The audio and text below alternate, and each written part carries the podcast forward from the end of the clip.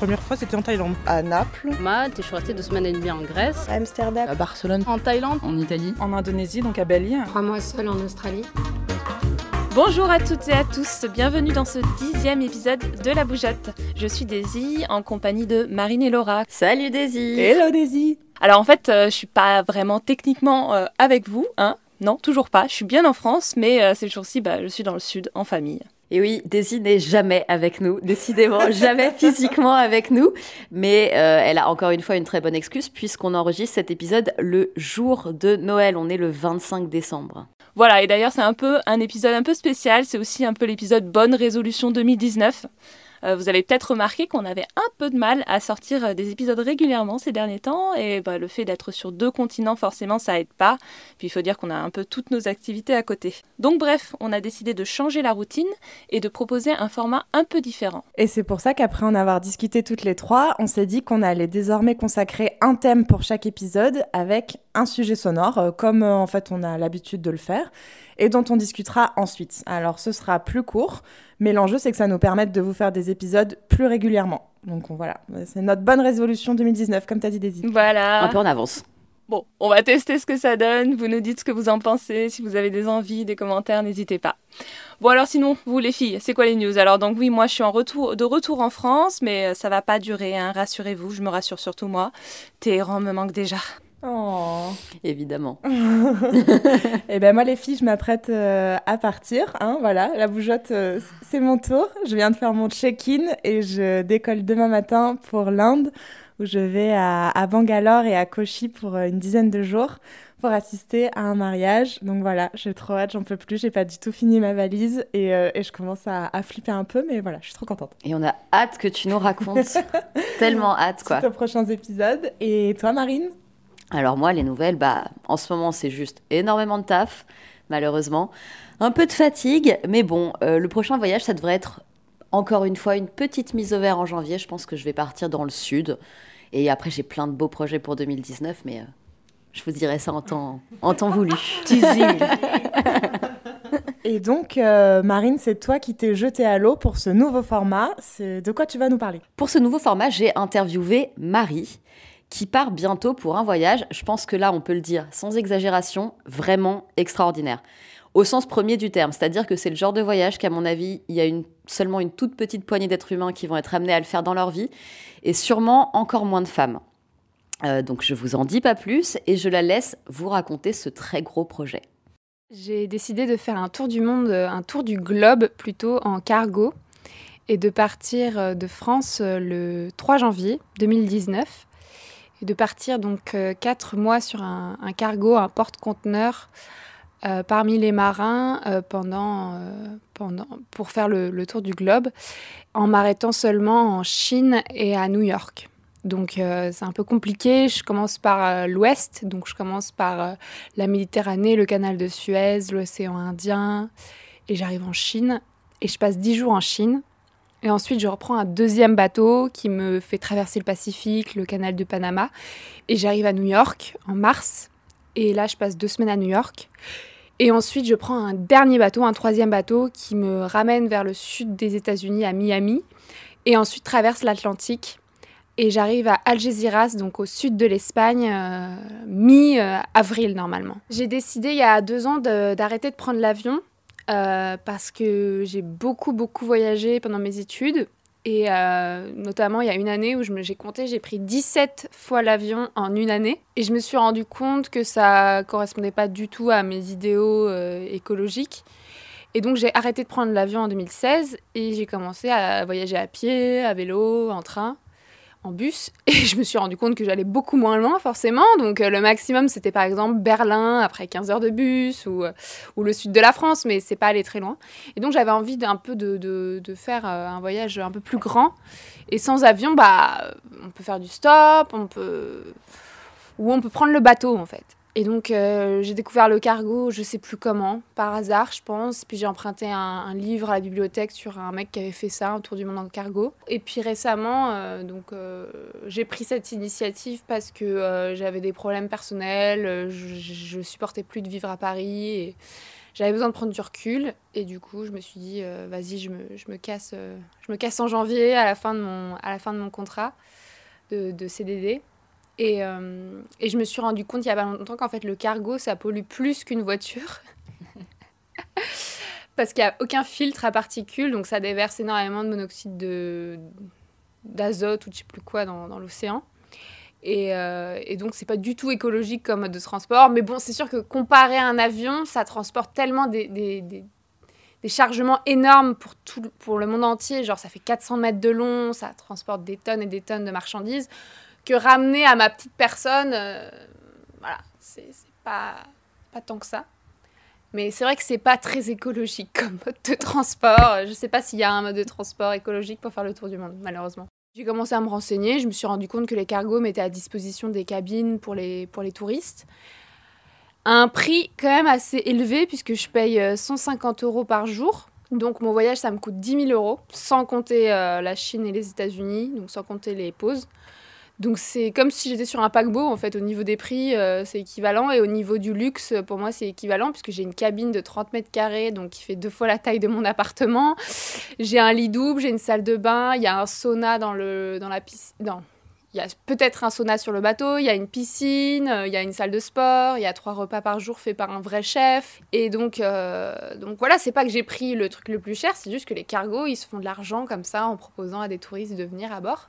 Moi, plutôt que de mettre de côté pour euh, acheter une voiture ou une maison plus tard, ce qui n'est pas dans mes projets actuels, je mets de côté pour mes envies en fait. Et mes envies actuellement, c'est de voyager. Et, euh, et, donc là, on va dire qu'il y a 10 000 euros qui vont partir dans ce voyage, mais que j'aurai toujours des économies à côté. Donc c'est pas comme si je me ruinais ou que je m'endettais ou que je prenais l'argent de ma famille. C'est vraiment, euh, vraiment personnel.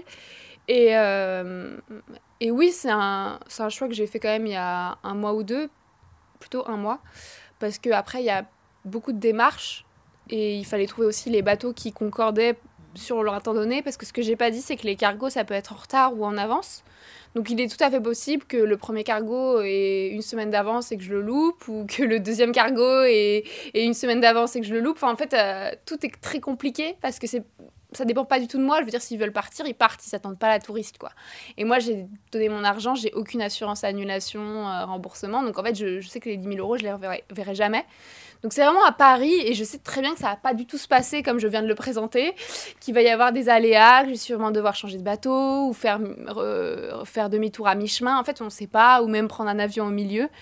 Euh, c'est vraiment aléatoire et ça, les dates que j'ai actuellement, je sais qu'elles vont changer en fait. Donc j'espère juste qu'elles vont changer le moins possible pour que le premier bateau, je puisse aller à bord. Mais, euh, mais euh, c'est vrai que c'est un saut dans l'inconnu, c'est jeter son argent comme ça. Et moi, c'est juste que je sais que ça va changer ma vie, je sais que j'ai plein de projets à bord et que, que j'en ai besoin en fait. Il y a deux solutions. Soit on passe par une agence de voyage, classiquement, soit on passe directement par la compagnie de cargo, ce que j'ai fait parce que du coup on n'a pas les frais d'agence qui prennent quand même un peu d'argent pas grand-chose. Et donc la compagnie française principale et une des principales mondiales, ça s'appelle CMA-CGM. Donc ils ont des centaines de bateaux et il y a quelques-uns de ces bateaux qui ont des cabines pour touristes, mais pas tous les bateaux. Donc j'ai appelé la CMA-CGM et euh, moi ce que j'ai fait c'est que j'ai fait du patchwork avec eux, je les ai appelés, je les ai harcelés, on a forcément, ils étaient disponibles pour me répondre parce que c'est très intéressant comme, euh, comme vente. Et du coup, on a trouvé, euh, mais au bout de plusieurs semaines d'essais euh, infructueux, on a trouvé une combinaison qui était possible avec trois bateaux. Et donc après les démarches, bah, c'est avoir une attestation d'assurance, payer 25%, avoir un certificat médical, euh, pour moi, euh, dans tous les cas, si on passe par le canal de Suez et le canal de Panama, il faut avoir un vaccin contre la fièvre jaune. Euh, pour moi, comme je m'arrête en Chine et aux États-Unis, il faut un visa pour la Chine et un visa pour les États-Unis. Mais pour les États-Unis, il faut pas un visa ESTA, il faut un vrai visa parce que j'arrive en bateau, donc ça coûte cher. Il faut aller au consulat américain, après il faut aller au consulat chinois. Tout ça en même temps parce qu'il me faut les deux visas avant Noël. Donc ça, c'est ce que je suis en train de faire. C'est très cher aussi. chaque visa, il coûte 150 euros. Euh, après, il faut un deuxième certificat médical 30 euh, jours avant le départ. Il faut payer euh, le reste de la compte, enfin le reste du solde 30 jours avant le départ. Voilà, j'espère que j'ai rien oublié. Il faut avoir un passeport, bien sûr, qui est valable encore six mois après le retour. Enfin, il y a plein de trucs à faire. Il faut vraiment être très motivé, quoi. Du coup, mon gros projet, là, ça va être de lire beaucoup de romans. J'ai envie de prendre ma liseuse et de prendre, je sais pas, 300 bouquins et d'en lire au moins 100. Je sais pas, j'imagine que quand il n'y a pas Internet, euh, voilà, hein, il faut s'occuper. Et euh, je vais faire mon yoga, ma méditation, mais là, j'aurai plus toutes les distractions. Euh. Sinon, j'ai envie d'écrire un roman parce qu'en ce moment, je suis en dépression et du coup, je suis aussi en stress post-traumatique parce que je me suis fait agresser sexuellement et du coup j'ai vraiment besoin d'un excipient littéraire parce que J'aime beaucoup écrire. J'écris euh, tous les jours depuis que j'ai 12 ans. Et, euh, et, à un moment donné, je pense que c'est un bon endroit, une cabine de cargo pour écrire. Et euh, donc j'aimerais peut-être me sortir de ma dépression comme ça, en mode je suis partie pour fuir ma dépression. On va voir si elle me suit. Moi j'ai beaucoup voyagé seule et et c'est un truc que j'adore faire. Et euh, du coup, ça ne me fait pas du tout peur. Ce qui me fait plutôt peur, c'est d'être sur le bateau avec euh, tous ces hommes, parce que les marins en général, c'est des hommes. Donc euh, ils sont une vingtaine, ils sont pas nombreux. Après, des fois, il y a des femmes. Mais bon, ils sont pas de ma nationalité. Je sais pas du tout quel va être leur comportement. Apparemment très respectueux. Mais moi, vu que je suis traumatisée, j'ai un peu peur. donc l'idée avant le départ, c'est de me préparer, de pouvoir me défendre, euh, d'être psychologiquement un peu solide pour pas qu'à bord euh, je sois super mal ou que, je me laisse faire. Voilà, enfin, je pense que ça va être super enrichissant d'être avec ces gens, mais il faut aussi avoir la bonne distance parce que moi, personnellement, euh, ça m'inquiète un peu. mais je pense aussi que c'est une manière de me réconcilier avec les hommes parce que ça fait quand même pas mal de temps que je me suis fait agresser et du coup euh, j'ai commencé à me reconstruire, j'ai commencé à faire une psychothérapie, j'ai commencé à faire des stages d'autodéfense féministe et du coup je pense que c'est une, une, étape de plus. Je peux pas fuir les hommes toute ma vie donc à un moment donné il faut que je me confronte. Peut-être que ça va mal se passer mais je pense que ça devrait aller et que... Et puis il y aura peut-être d'autres passagères avec moi. la dernière fois que j'ai demandé ils m'ont dit que j'étais la seule à avoir réservé pour l'instant sur les trois bateaux. Après, il peut y avoir des réservations jusqu'à au dernier moment, et puis y avoir des gens qui montent à mi-chemin. Enfin, vraiment, euh, il y a quelques escales, donc euh, je pense pas que je resterai seule.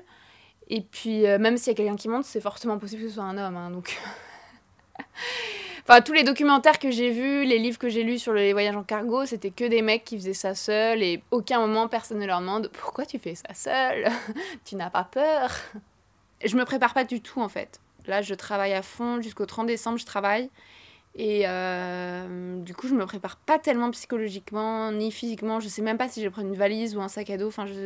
Maintenant, ça dépend plus de moi, ça dépend d'eux, quoi. Enfin, de, des conditions, de, des ports, de tout ça. Franchement, je pensais pas le faire aussi jeune, mais je me dis toujours si je le fais pas maintenant, je le ferai jamais en fait. Je suis pas, je suis pas en CDI, euh, je suis pas installée avec mes enfants. euh, et j'ai cet argent, donc oui, je pourrais attendre, mais pourquoi faire? Surtout que c'est maintenant que j'ai besoin de partir. Voilà, donc c'était Marie. Et la magie du podcast, c'est qu'on ne sait pas vraiment quand vous, vous écoutez cet épisode. Mais en tout cas, nous, à l'heure où on l'enregistre, et eh ben Marie, elle en est à ses tout derniers préparatifs, puisqu'elle embarque, si tout se passe bien, le 3 janvier, donc dans juste un peu plus d'une semaine. C'est assez fou ce qu'on vient d'entendre. Moi, je suis complètement fan. Et surtout, il y a un alignement des planètes parce qu'on a reçu un message sur Facebook euh, cette semaine. Euh, on a décidé de vous lire parce qu'on trouvait ça juste dingue. Donc, c'est Cécile qui nous, a, qui nous a écrit sur notre page La Bougeotte. Et je vais, vous, donc, je vais vous lire ce passage. Je suis designer et je passe tout le temps où je dessine à écouter des podcasts et je suis définitivement féministe. Et là où ça fait tilt, c'est que moi qui ne suis pas du tout une baroudeuse et pas ce qu'on pourrait appeler une solitaire, en mai, je suis partie seule en cargo porte-conteneur de Anvers à Miami. Donc voilà, c'est quand même euh, un truc de ouf. Bah, du coup, merci beaucoup à Cécile de nous avoir écrit et bien sûr, merci beaucoup, beaucoup à Marie de nous avoir raconté tout ça. En plus, je sais que c'est aussi une fidèle auditrice euh, de la bougeotte. Vous vous en doutez, moi j'ai adoré faire ce sujet qui m'a en plus furieusement rappelé le tour du monde en, 60 en 72 jours pardon, de Nelly Bly, que j'avais fait il y a quelques mois. Donc voilà, j'ai hâte de savoir comment ça va se passer pour Marie, même si on sait déjà a priori que ça sera plus long, paradoxalement, que pour Nelly Bly. Mais du coup, c'est la bonne nouvelle pour vous, c'est qu'on s'est d'ores et déjà mise d'accord avec Marie pour refaire un sujet quand elle sera de retour, pour qu'elle nous raconte justement comment ça s'est passé. Parce que bah, je pense que c'est le genre d'histoire qu'on a vraiment, vraiment pas souvent l'occasion d'entendre, donc on voulait en profiter euh, au maximum. Et donc, si tout se passe bien, on pourra réentendre sa voix d'ici 3, 4 mois peut-être. Et donc, parmi tous les sujets qu'elle a abordés dans ce sonore, il y en a un dont on voulait euh, parler depuis un moment déjà. Ouais, on avait envie de rebondir sur l'aspect écologique de ce type de voyage, en tout cas parce que c'est ce qui a motivé sa démarche de ne pas prendre l'avion au départ. Et on est assez nombreuses à s'interroger là-dessus. Et d'ailleurs, Laura, qui est notre fact-checkeuse de l'équipe, t'as voulu percer ce mystère de savoir ce que ça pouvait représenter comme pollution un cargo. J'adore cette fact-checkeuse de l'équipe. J'ai l'impression d'être Elise Ne sois pas modeste. Avec un masque. Alors, écoutez-nous bien pour cette enquête. Bon bah du coup on vous mettra euh, dans la description de l'épisode euh, deux liens. Il y a deux papiers en fait que j'ai trouvé du Monde et de Libération qui sont super sur le sujet. Mais en fait, bah, comme euh, d'ailleurs Marie le disait elle-même dans son témoignage, en effet le cargo ça pollue. Ça pollue pas pareil qu'un avion, mais ça pollue vraiment beaucoup aussi. donc en fait, pour vous expliquer ça en deux mots. Euh, les cargos ne sont pas réellement soumis à une réglementation particulière sur les carburants qu'ils utilisent et ils utilisent de fait un des carburants les plus sales au monde. Et du coup, c'est là que ça coince parce que ce carburant, il rejette de l'oxyde d'azote et de l'oxyde de soufre.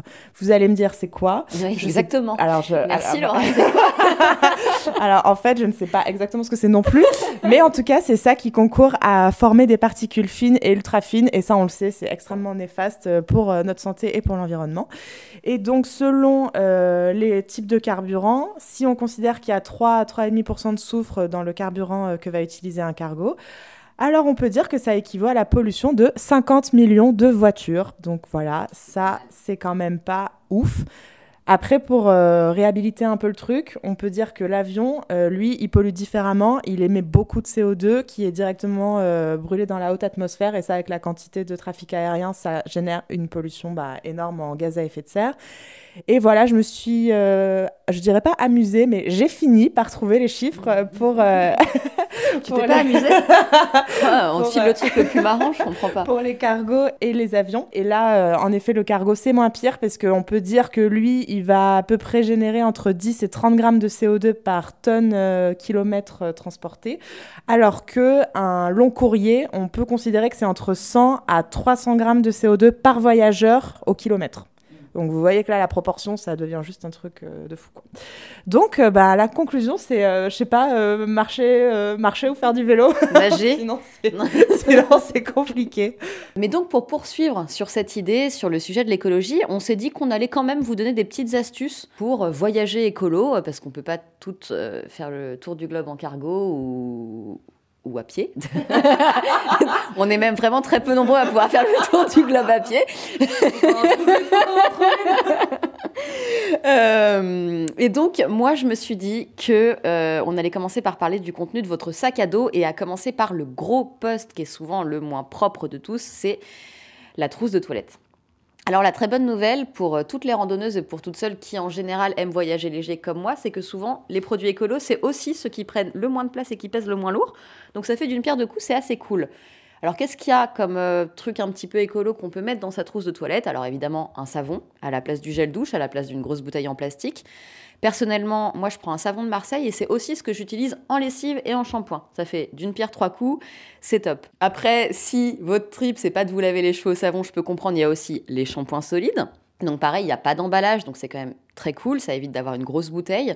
Et en termes de place, euh, je pense notamment à une marque en particulier qui fait des shampoings solides qui ont la forme et la taille d'un cannelé. Ah oui, moi aussi j'avais ça. Idem pour le dentifrice, hein, donc il y en a des solides. Et pour le déo, moi le mieux que j'ai trouvé, c'est du déo crème que vous appliquez directement avec vos doigts, sous vos aisselles, voilà. Ensuite, euh, on peut dire que bah, pour plus vous trimballer et pour plus jeter surtout des, des, cotons-tiges partout, vous pouvez opter pour le fameux cure-oreille ou de son nom latin auriculi. Enfin, j'en sais rien si c'est latin, je dis n'importe quoi. Euh, mais c'est un tout petit ustensile, généralement en bambou, mais ça peut être aussi en, métal, qu'on nettoie après l'usage et qu'on réutilise bah, toute sa vie en fait. Et ensuite, bah, personnellement, moi, j'utilise pas du tout de coton démaquillant ou quoi, mais si c'est votre cas, il en existe aussi des lavables et des réutilisables. Donc, plus d'excuses pour, euh, jeter euh, à tout va. Ensuite, les règles, puisqu'on est quand même dans un, podcast qui s'adresse aux femmes avant tout.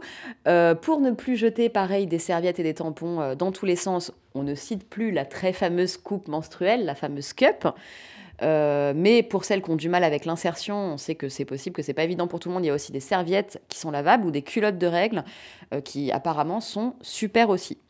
Voilà, donc là, je vous ai fait un petit tour euh, de ma trousse de toilette en voyage. Euh, et en fait, pour tout vous dire, c'est un peu aussi ce que j'utilise au quotidien parce que finalement, bah, il s'avère que c'est des produits de très bonne qualité. Il y en a que j'ai découvert en voyage, comme le shampoing solide, mais finalement, je m'en détache pas parce que euh, bah, parce qu'ils sont très utiles et je vous les conseille chaudement. Ils prennent pas de place, ils produisent très peu de déchets, ils sont très peu emballés et souvent, bah, c'est des compositions vraiment clean. Donc, très cool pour vous, pour la planète, pour le voyage. Voilà.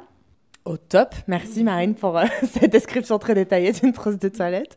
Et pour ajouter mon petit euh, grain de sel sur la partie encore fact-checking, euh, la plus grosse quantité de déchets qu'on produit en voyage, en fait, c'est souvent la bouteille en plastique. Du coup, les possibilités qu'on a, c'est d'acheter une gourde et sinon de réutiliser au max ces bouteilles en plastique. On a aussi euh, bah, la paille euh, filtrante, les pastilles euh, qui permettent de rendre l'eau potable, etc. Donc en tout cas, voilà, il y a des alternatives à cette production de plastique effrénée. Je vous renvoie à l'excellent épisode d'Élise Lucet sur le sujet, sur, le, recyclage, voilà, deux fois. Et et moi en tant que randonneuse passionnée, L'alternative à la gourde, c'est aussi le camelback et, et vraiment quand, on, quand on y est passé, c'est-à-dire la poche à eau, quoi. Franchement, quand on y est passé, on n'en revient pas, quoi. C'est merveilleux. Voilà. Et dernier truc auquel on peut penser aussi, c'est que en fait, même si on jette son, ses déchets là où il faut en voyage, il n'y a pas toujours euh, les infrastructures nécessaires, donc c'est pas, euh, ça va pas être euh, correctement recyclé dans tous les cas. Donc le top, c'est d'en produire quand même le moins possible, quoi. Et je remarque qu'il y a un sujet sur les déchets que vous n'avez pas abordé. Alors c'est pas grave, je mets ma dignité de côté et je vais l'aborder. C'est qu'est-ce qu'on fait de ces déchets corporels? Parce que finalement, il y a deux trois trucs à savoir. Il y a même un mec, je crois que c'est un mec, qui a écrit un, livre sur le sujet, qui est un best-seller et qui s'appelle Comment chier dans les bois et qui est vivement recommandé. Alors, dans ce fameux livre, on y apprend par exemple qu'il faut veiller à faire ses besoins à 50 mètres d'un cours d'eau, bah, pour pas le contaminer en fait, tout simplement. Alors, bon, quand il s'agit de comment faire tout ça, hein, allez, je suis sympa, je vous fais un petit tuto.